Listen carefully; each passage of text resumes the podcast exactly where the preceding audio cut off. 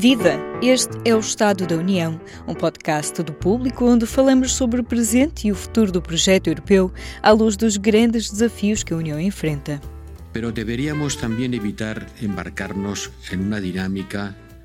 donde los términos guerra e invasión no sirvieran al propósito que tenemos, que es, en este momento, proteger las fronteras de la Unión, sin duda, hacer frente a una crisis humanitaria también y respetar nuestras leyes y nuestros procedimientos.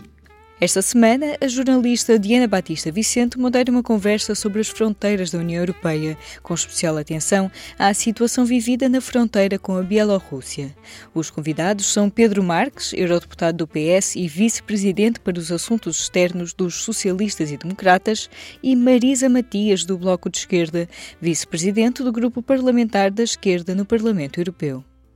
Bem-vindos a mais um Estado da União. Eh, eu sou Diana Batista Vicente. Temos hoje connosco os eurodeputados Pedro Marques e Marisa Matias. Eh, e o tema que nos traz aqui hoje é precisamente a crise eh, na fronteira externa da União Europeia, de vários países, não é? com a Bielorrússia, aqui com um especial foco na fronteira polaca,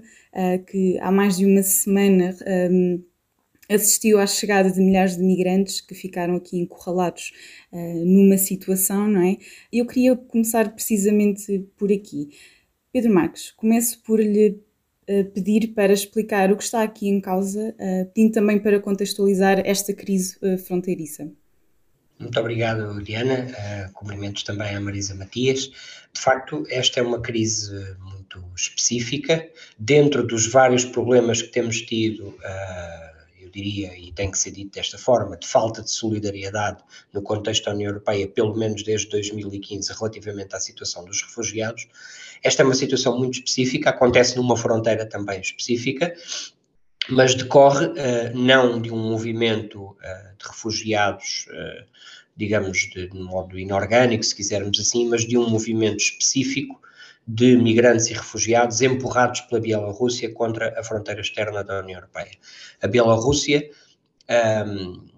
de há um ano para cá, eh, após, há um pouco mais de um ano após as eleições fraudulentas na Bielorrússia, tem vindo a ser sancionada de forma significativa pela União Europeia, à medida que todas as condições e direitos básicos humanos e de funcionamento da democracia naquele país têm falhado, a União Europeia tem sancionado aquele regime, exigindo mudanças, exigindo que os presos políticos saiam das cadeias, exigindo eleições livres finalmente no país, Bom, estas sanções económicas finalmente têm vindo a produzir alguns resultados e o regime bielorrusso, com o apoio da Rússia, claramente, uh, em, em, digamos, encetou uma nova fase nesta confrontação, que é a utilização destes migrantes, uh, portanto, tentando empurrá-los para dentro da fronteira externa europeia, para tentar de alguma maneira expor a nossa fragilidade, digamos, na fronteira externa e tentar com isso ter algum ganho de causa nas negociações com a União Europeia e, e, e, de, e de, alguma forma, uh, expor-nos internacionalmente.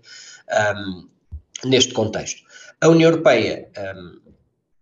da mesma forma que tem tido muita dificuldade de gerir a crise de refugiados desde 2015 para cá, uh, desde logo porque não temos mecanismos de solidariedade apropriados no espaço europeu para que, quando as pessoas chegam aos países de fronteira, sejam adequadamente acolhidas nos vários países europeus. Bom, a União Europeia reagiu. Uh, de uma forma, em particular, temos que dizer que alguns destes países, em particular a Polónia, de uma forma inaceitável do ponto de vista humanitário, porque é claro que temos a eh, necessidade de defender a nossa fronteira externa perante uma agressão externa como esta da Bielorrússia, mas isso não pode pôr em causa os direitos humanitários mais básicos das pessoas, e alguns países têm assegurado o acesso do Frontex, o acesso das, das, das, equipas humanitárias para garantir essas condições mais básicas, mas durante muitos dias esse não foi o caso na Polónia e houve pessoas de facto em situação muito, muito de grande risco na fronteira polaca. Aparentemente as coisas começam a alterar-se um pouco porque a pressão internacional sobre a Bielorrússia e sobre a Rússia começou a produzir alguns efeitos. Aparentemente as pessoas estão agora a ser acolhidas com um pouco mais de dignidade do lado bielorrusso, aquelas milhares de pessoas que estão ali na fronteira serão talvez já pelo menos duas mil pessoas que estão agora numa situação de acolhimento um pouco mais digna, pelo menos pelo que nos é transmitido, mas um,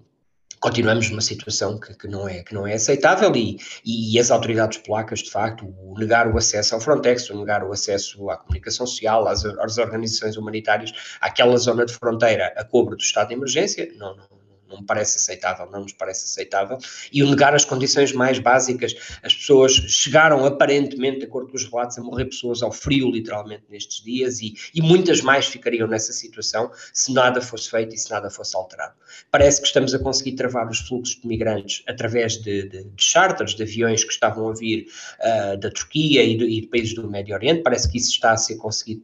estamos a conseguir travar novos fluxos na origem, um,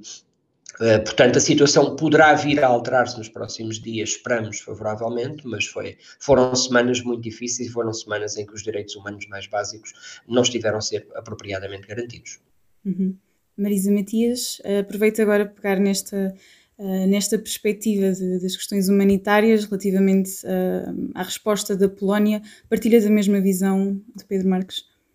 Eh, sim, uh, também muito obrigada e aproveito também para cumprimentar o Pedro. Sim, partilho uh, no, que foi dito, ou seja,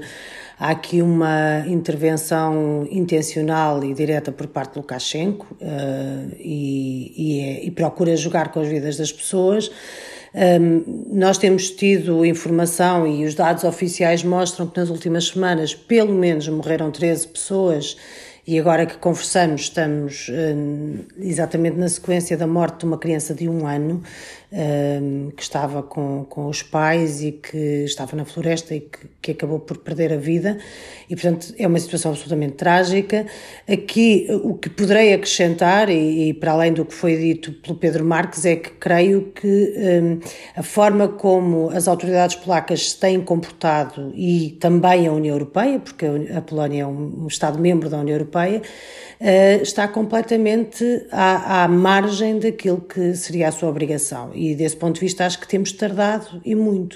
Uh, não se resolve um problema que tem origem numa estratégia de um ditador, porque estamos a falar de Lukashenko, comportando-se da mesma forma que o ditador. E, na realidade, se as autoridades eh, bielorrussas estão a usar estas pessoas, a instrumentalizá-las, a usá-las para eh, responder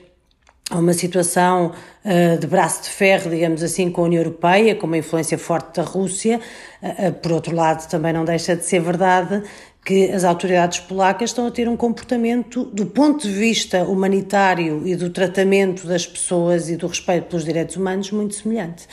E a União Europeia tarda em tomar posição e em reagir, e infelizmente esta é uma situação extrema, mas não é uma situação única no quadro da União Europeia no que diz respeito à falha uh, humanitária quando falamos de refugiados. Ainda há pouco tempo, há pouco mais de duas semanas, estive na Eslovénia, que agora neste momento assume a presidência da, da União Europeia, e uh, visitei o, o, os 50 quilómetros que existem de fronteira com arame farpado, o Razor Wire, e portanto a União Europeia está cheia de muros, está cheia de, areia, de arame farpado, está cheia de barreiras uh, e cheia de incumprimento de, dos direitos humanos mais básicos e, e desse ponto de vista creio uh, que não podemos também sancionar Uh, ou seja, validar o, o, comportamento da União Europeia e temos que também ter uma posição muito crítica e de reação imediata. São pessoas que estão a perder vidas e são situações que se vão repetindo um pouco por toda a União Europeia. Aliás, já começam a ser poucos os países na União Europeia que não erguem muros e que não, e que não usam da força contra refugiados, e isso é absolutamente inaceitável. Uhum.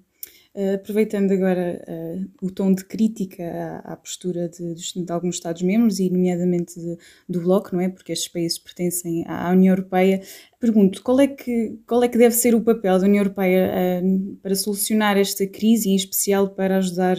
estas pessoas, porque é isso que se trata, não é? Pessoas que estão ali numa situação indesejada. Pedro Marques. vamos lá ver, eu acho que a União Europeia tem procurado agir no que respeita à, à vertente humanitária, tem procurado agir uh, e conseguiu agir, nomeadamente na situação, por exemplo, na fronteira lituana, conseguiu agir, um, embora também haja deficiências, também haja situações complicadas uh, devido à, ao decretado de estado de emergência e, e, às condições também naquela fronteira, mas de forma diferente do que aconteceu na Polónia, porque na Polónia nem sequer o Frontex pôde chegar àquela fronteira, digamos assim, e acompanhar as autoridades polacas, e de facto o acesso das organizações humanitárias internacionais internacionais ou, ou, ou europeias também foi vedado. Portanto, julgo que há de facto uma responsabilidade das autoridades polacas na situação que subsistiu durante estes dias, durante estas semanas. Uh, a União Europeia procurou intervir um, nessa, nessa vertente humanitária e conseguiu fazê-lo onde as autoridades nacionais não barraram esse acesso. O que nós, me parece que temos que fazer, como um todo, seja as autoridades nacionais, seja as autoridades europeias, é respeitar escrupulosamente aquilo que são as convenções internacionais a que estamos obrigados, a que nos obrigamos bem ao longo de décadas, e vale sempre a pena recordar que muitas destas convenções sobre a proteção dos refugiados, nomeadamente, elas foram criadas após a Segunda Guerra Mundial e foram criadas numa altura em que milhões de europeus sofriam e sofriam com situações também de desproteção em massa entre fronteiras, entre países europeus na altura e, portanto, estamos a falar, digamos, de, de, de, direitos que foram criados para proteger, em muitos casos, muitos cidadãos europeus, muitos milhões de europeus na altura e que são, de facto, uh, garantias de proteção dos direitos mais básicos dos cidadãos. Eu volto a dizer, há uma dimensão de proteção da fronteira externa em relação à agressão da Bielorrússia que teria sempre que ser assegurada, mas uh, dentro dessa proteção da fronteira externa também tem que caber o cumprimento por parte da União Europeia das regras básicas dos direitos básicos dos cidadãos, nomeadamente assistência humanitária da mais básica, estamos a falar das pessoas não estarem a morrer ao frio, das pessoas terem alimentos naquela situação, até que pudesse ser solucionada a sua situação na fronteira bielorrussa. Agora que as coisas parecem estar a começar a encaminhar-se para que a Bielorrússia assuma que tem que, de facto, uh, garantir um regresso apropriado e em segurança destas pessoas, as que, as que não têm estatuto de refugiado aos seus países de origem, um, podemos dizer que durante estas semanas teve aqui um limbo criado em que faltou a assistência humanitária, e se os bielorrussos não a queriam assegurar. Nós, eh, e em particular as autoridades polacas, enquanto membro da União Europeia, tinham a obrigação de, de, de garantir essas condições básicas uh, nesta fase de, de, incerteza, digamos, em que, em que, estivemos durante estas semanas. Uhum.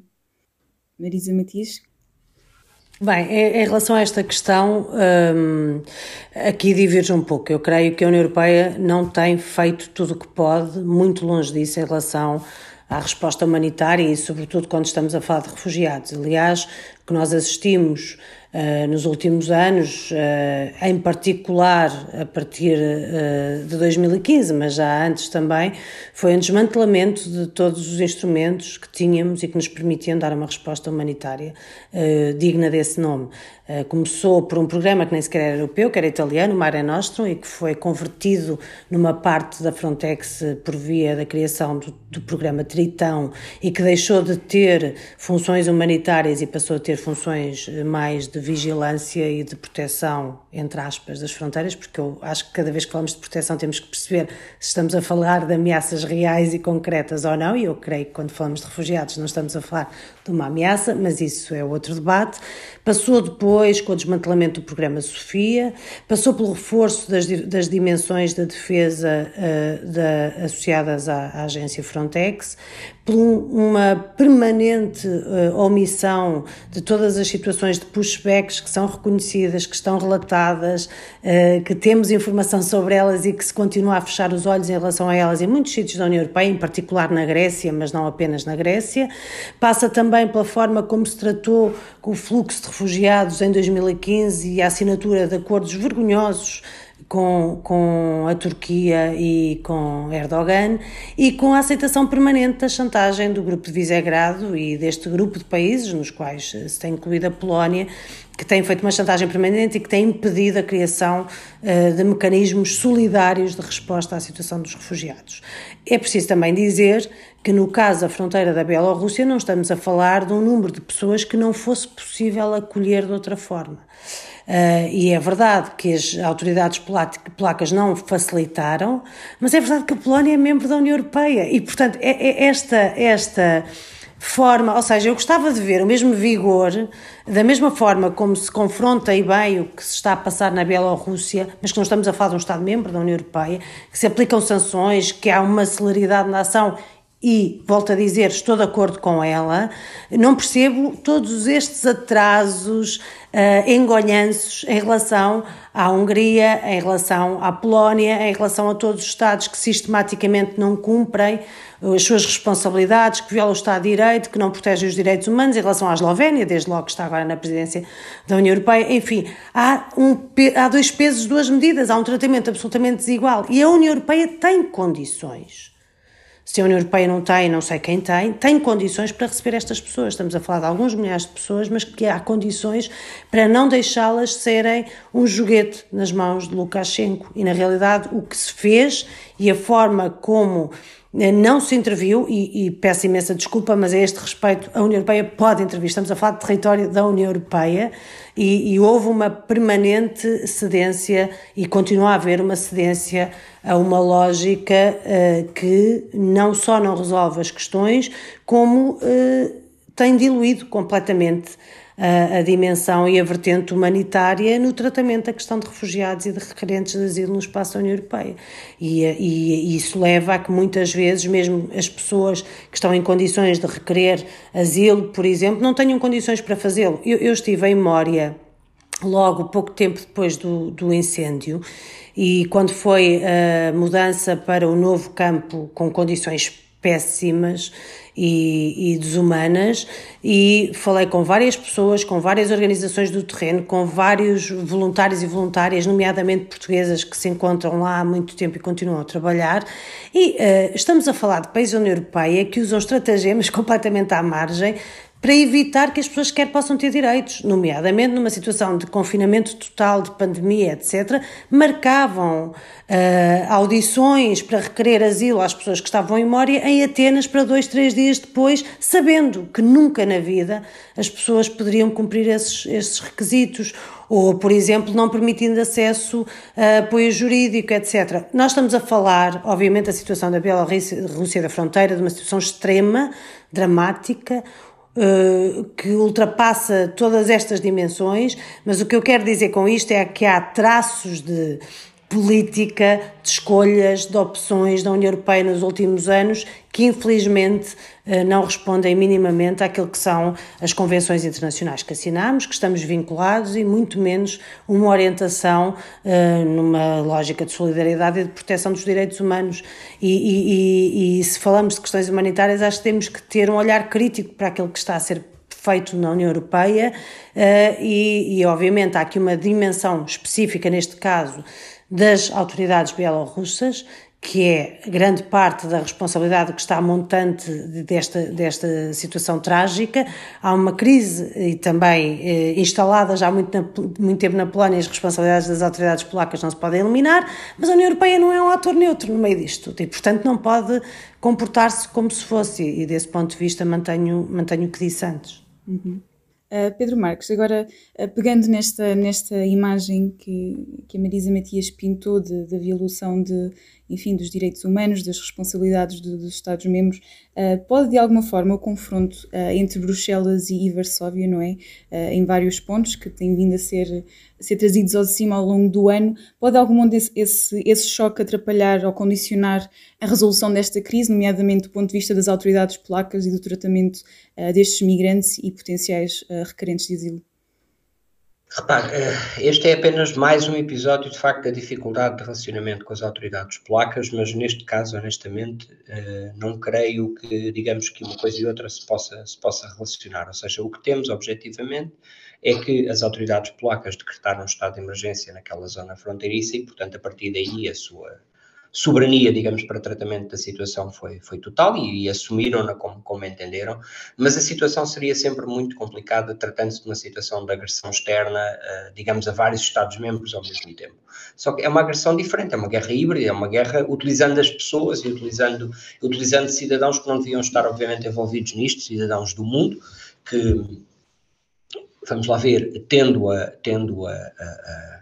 a concordar que, uh, digamos, foram aqui utilizados e, e, e,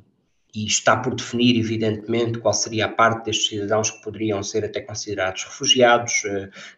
toda essa dimensão teria que ser avaliada e teria que ser avaliada com outras condições, mas num contexto de agressão externa como aquele que foi feito pela Bielorrússia, seria sempre muito difícil a gestão de uma crise desta natureza. O que é evidente é que as autoridades polacas não têm tido pejo uh, em, em todas as situações em desafiar, em desafiar as instituições europeias, em desafiar até as obrigações legais a questão uh, de postarem inseridos no quadro europeu.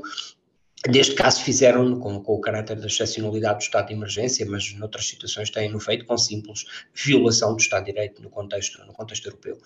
Um, é uma crise que, em qualquer caso, seria sempre de resolução complexa. Eu até tenho que lhe dizer que acho que uh, a União Europeia até agiu com bastante celeridade em relação à ameaça externa, porque conseguiu imediatamente começar, uh, digamos, a fazer este trabalho diplomático com os países de onde as pessoas estavam a viajar para a Bielorrússia e conseguiu, de facto, uh, travar muitos desses fluxos nestes últimos dias e conseguiu também conseguiu também, digamos, quando, quando o processo estava a escalar e estava a chegar a uma fase insustentável, uh, por via da pressão diplomática, até junto da Rússia, aparentemente que o regime bielorrusso começasse a mexer um pouco uh, na situação, movimentar um pouco a situação e alterar um pouco a situação das pessoas no terreno. Portanto, até uh, me parece que agora, nestas últimas semanas, felizmente nestas semanas em que a, a situação se ia tornar completamente insustentável, porque já morreram demasiadas pessoas, qualquer pessoa que morresse nesta situação seria, seria demasiado grave, mas mas, o que podíamos ter pela frente podia ser absolutamente explosivo. Uh, espero sinceramente que agora as coisas venham, venham a melhorar um pouco e venham a estabilizar um pouco. Pelo menos temos alguns sinais favoráveis nos últimos dias. Mas seria sempre uma crise de, de, de grande dificuldade de resolução, de grande dificuldade de gestão. Um, o que realmente podia ter sido feito a mais pelas autoridades polacas após o decreto de estado de emergência, de facto, era ter garantido as condições de acesso e de apoio humanitário que entenderam não garantir uh, naquela fase, como um modo de pressão também sobre os próprios migrantes, e aí é que eu considero que, que andaram mal, que andaram muito mal, porque de facto não, a não garantia da assistência humanitária básica é, é, é, qualquer coisa, é uma fronteira que não podemos ultrapassar e que, não, e que nos retira até um pouco a razão na gestão da crise. Como europeus, é certo, os polacos são europeus, mas tomaram as suas decisões na sua autonomia a partir do momento em que decretaram o estado de emergência, mas, mas perdemos um pouco a razão na gestão da crise quando nem sequer garantimos aquilo que são os direitos mais básicos destas pessoas que foram apanhadas no meio desta, desta guerra híbrida. Uhum.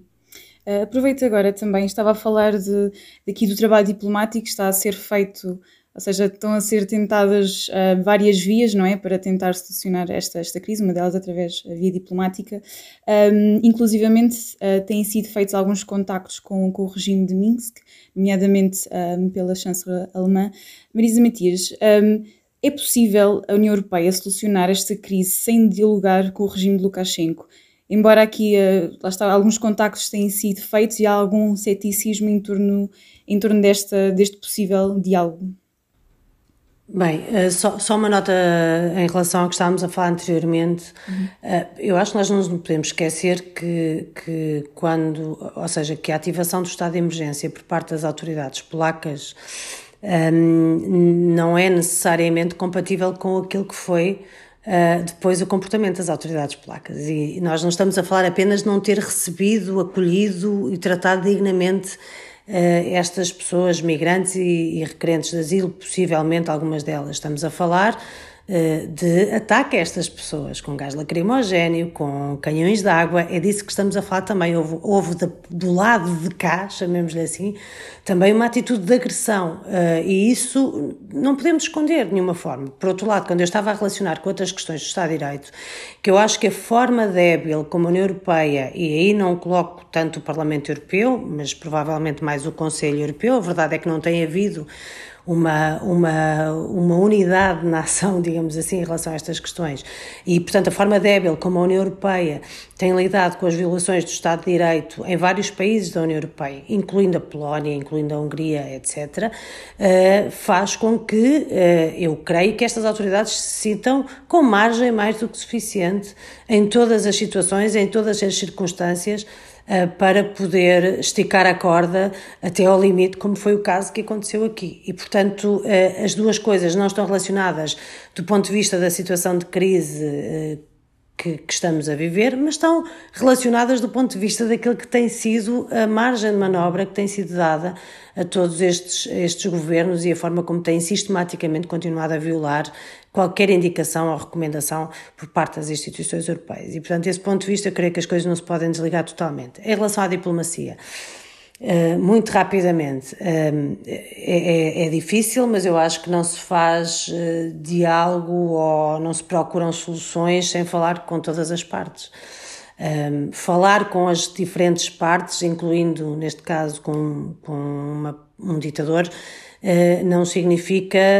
subscrever as suas opções, as suas escolhas ou validá-las. Mas de facto estamos a falar de uma situação em que creio que não, não, não resta muita alternativa a não ser dialogar com todas as partes. O que Lukashenko fez ah, foi, de facto, usar um poder que tinha, que era poder garantir vistos a muitas destas pessoas, retirá-las dos sítios onde estavam, dar-lhes vistos para depois as, eh, as colocar à porta da União Europeia e usá-las como, como arma de arremesso, isso é absolutamente inaceitável, mas, mas creio que uh, sim, que no quadro da diplomacia todas as partes têm que ser envolvidas e volto a dizer, isso não significa validar, nem reconhecer, mas obviamente se há uma parte que está uh, a fazer este papel, uh, essa parte tem que ser também envolvida na discussão. Uh, estamos a falar de um país que não é membro da União Europeia uhum. E mesmo em relação a países que são membros da União Europeia já estamos conversadas em relação a muitas das falhas que têm existido, mas obviamente em relação a estes países ainda as limitações são maiores do ponto de vista da intervenção e eu acho que a diplomacia, é sempre um dos caminhos a explorar. Uhum. Agora passando para as questões de nível de defesa e segurança que, que, esta situação também, também acarreta, não é? Estamos a falar e falaram várias vezes aqui de, uh, do ataque à, à, fronteira, à fronteira externa da União Europeia. O chefe da diplomacia eh, europeia tinha, eh, esta semana, obteve o apoio dos ministros da Defesa e dos Negócios Estrangeiros dos 27 eh, para a criação de uma força militar conjunta de intervenção rápida, sublinhando também a necessidade de agir em resposta às crises e aqui, nomeadamente, à situação de tensão que se vive nas fronteiras um, em alguns países da União Europeia. Uh, neste sentido, Pedro Marques, deixo-lhe a pergunta: poderia uma futura força uh, conjunta ser mobilizada? Uh, qual o tipo de missão que seria ajustada e com que tipo de capacidades? Um, bem, estamos agora a falar de uma, de uma, uma discussão que se inicia no contexto europeu, de aprofundamento da nossa capacidade de intervenção rápida, no âmbito da discussão do Strategic Compass, portanto, o, o alto representante tem vindo a dizer que uh, a União Europeia tem que ter mais capacidade de atuação no terreno nas situações de emergência para também se dar um pouco mais ao respeito, digamos assim, na política internacional. Nós uh, achamos que essa discussão pode ser feita, mas uh, também achamos que qualquer discussão sobre a autonomia estratégica da União Europeia tem que ser feita num quadro muito mais global do que estar apenas a falar de questões de defesa. Embora o que aconteceu recentemente no Afeganistão mostre que nós se nos continuamos a colocar nesta situação em que estamos nas mãos dos americanos, nomeadamente, mesmo quando, por exemplo, queremos tomar a decisão de permanecer num determinado território e ter uma política autónoma relativamente a esse território, uma política diplomática autónoma, ficamos nas mãos até dos americanos para conseguir retirar os nossos diplomatas ou para retirar as pessoas que ajudaram as nossas forças nos terrenos ou as nossas forças, até a nossa capacidade humanitária do terreno. Portanto, quando nós estamos a falar de salvaguarda das nossas pessoas, quando nós estamos a falar desta, desta capacidade adicional para a nossa ação no terreno poder ser suportada em situações de emergência, nós podemos fazer essa discussão,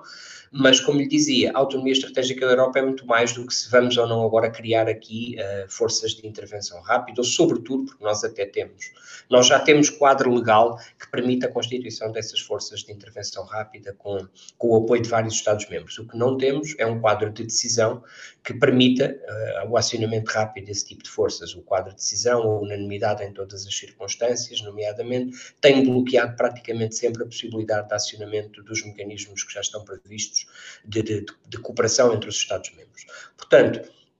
Precisamos de mais capacidade de decisão? Precisamos. Agora, precisamos de muito mais autonomia estratégica que não tenha a ver apenas com questões de defesa. Tem a ver, por exemplo, com o nosso abastecimento em saúde, os nossos bens essenciais. A União Europeia tem que cuidar mais de ter essa capacidade própria. Precisamos de abastecimento de emergência e de autonomia estratégica em algumas áreas de, de, do ponto de vista alimentar. A União Europeia tem que ter uma abordagem muito mais. Uh, muito mais, digamos, global do que estritamente olhar para questões de defesa, mesmo que sejam questões de emergência deste tipo,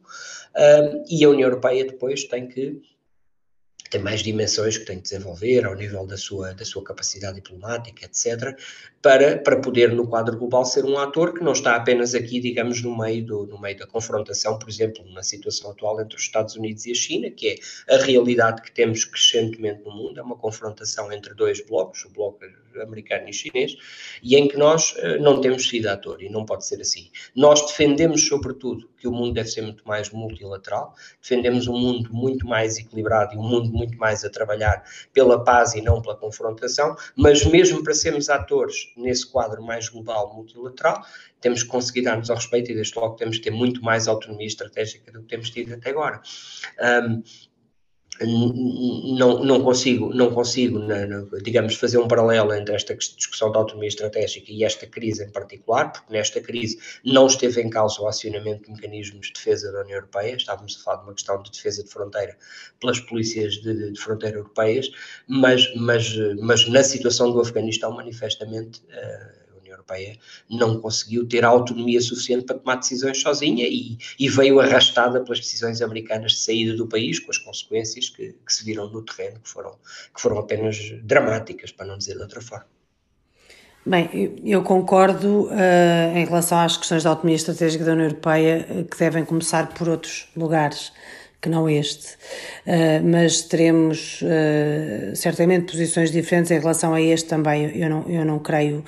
que, que a criação uh, de, uma, de uma política de defesa comum uh, seja solução para nada neste momento, nem em termos de autonomia estratégica, nem em termos uh, de capacidade de intervenção daquilo que entendemos que deve ser a estratégia da União Europeia. Também acredito num mundo que seja um mundo em que as negociações deste nível sejam feitas de forma multilateral. Não é a União Europeia que se vai constituir como um bloco que vai competir neste domínio com a China ou com os Estados Unidos, quer dizer, isso nem sequer faz muito sentido. E, além disso, creio que não servem os interesses estratégicos da União Europeia. Uh, uh, existe já quadro legal, pode até existir, mas a verdade é que a defesa não é, nem nunca foi um dos objetivos da União Europeia. E uh, o que nós assistimos nos últimos anos foi a um esvaziamento de áreas fundamentais de aprofundamento e que fazem parte dos objetivos da União Europeia e dos objetivos estratégicos inscritos nos tratados, etc. e assistimos a esse esvaziamento para, para alimentar esta ideia peregrina da defesa como o nosso futuro comum passando por aí. Eu não acredito nisso e acho que não há nada que impeça que em situações de urgência se possa recorrer às, a, a, aos mecanismos de cooperação que podem sempre existir, uh, de relação de cooperação entre os diferentes Estados-membros. Não acredito que precisamos de mais um instrumento para nos posicionarmos em relação à defesa da paz Uh, desse ponto de vista, existem já uh, mecanismos e que eu creio que respondem muito melhor a isso e com os quais devemos cooperar, nomeadamente no quadro das Nações Unidas, e portanto um, uh, ah, discordo completamente com esta abordagem e ainda por cima sabemos bem que Há aqui um interesse específico de alguns dos Estados-membros, em particular da Alemanha e, e de Estados-membros que têm muito peso na questão da defesa e que dependem muito das suas economias da defesa, eh, mas que não é claramente um objetivo da União Europeia como um seu todo e não acredito eh, que possa servir-nos sequer para salvaguardar qualquer dimensão da autonomia estratégica. E, portanto, mais uma vez, Há áreas que estão por cumprir e que deviam ser cumpridas e passamos à frente para áreas que eu creio que não nos vão ajudar em nada e que não vão ajudar a construir a União Europeia nem a reforçar a nossa posição no mundo, eh, mas que mostram um desvio em relação àquilo que deviam ser os objetivos centrais do projeto comum, eh, que eu acho que é preocupante. Pedro Marques, Marisa Matias, o nosso tempo chegou ao fim. Eh, muito obrigada pela vossa disponibilidade e por terem, terem estado aqui hoje e até uma próxima. Uma conversa moderada pela jornalista Diana Batista Vicente com Pedro Marques, do PS, e Marisa Matias, do Bloco de Esquerda. Voltamos já a seguir ao intervalo. Viva! Este é o P24. Olá, este é o Poder Público. Sobre Carris. Este é o Vitamina P. Vamos lá? Já segue os podcasts do Público? Subscreva no iTunes, Spotify ou na sua aplicação para podcasts. thank you A cada episódio do Estado da União, deixo-lhe uma sugestão para continuar a ver ou ouvir falar sobre a Europa. Habitação e migrações. O que acontece quando os dois fenómenos se misturam? Perto de Barcelona, Hospitalité é uma das cidades com maior densidade populacional da União Europeia e acolhe também uma grande comunidade de migrantes. Sindicat é um documentário do jornal britânico Guardian sobre um grupo de voluntários que trabalha para resistir à crise da habitação que atinge de forma mais cruel cruel os migrantes. Dos blocs de pisos de l'Hospitalet de Llobregat anuncien que la propietat els aplica clàusules abusives. Este foi mais um episódio do podcast Estado da União. Regresso daqui a duas semanas com mais conversas sobre o presente e o futuro do projeto europeu à luz dos grandes desafios que a União enfrenta. E já sabe, se gostou de ouvir este episódio, siga o podcast, dê-nos 5 estrelas na sua aplicação preferida e partilhe. Eu sou a Aline Flor. Até breve. Este programa teve o apoio do Parlamento Europeu.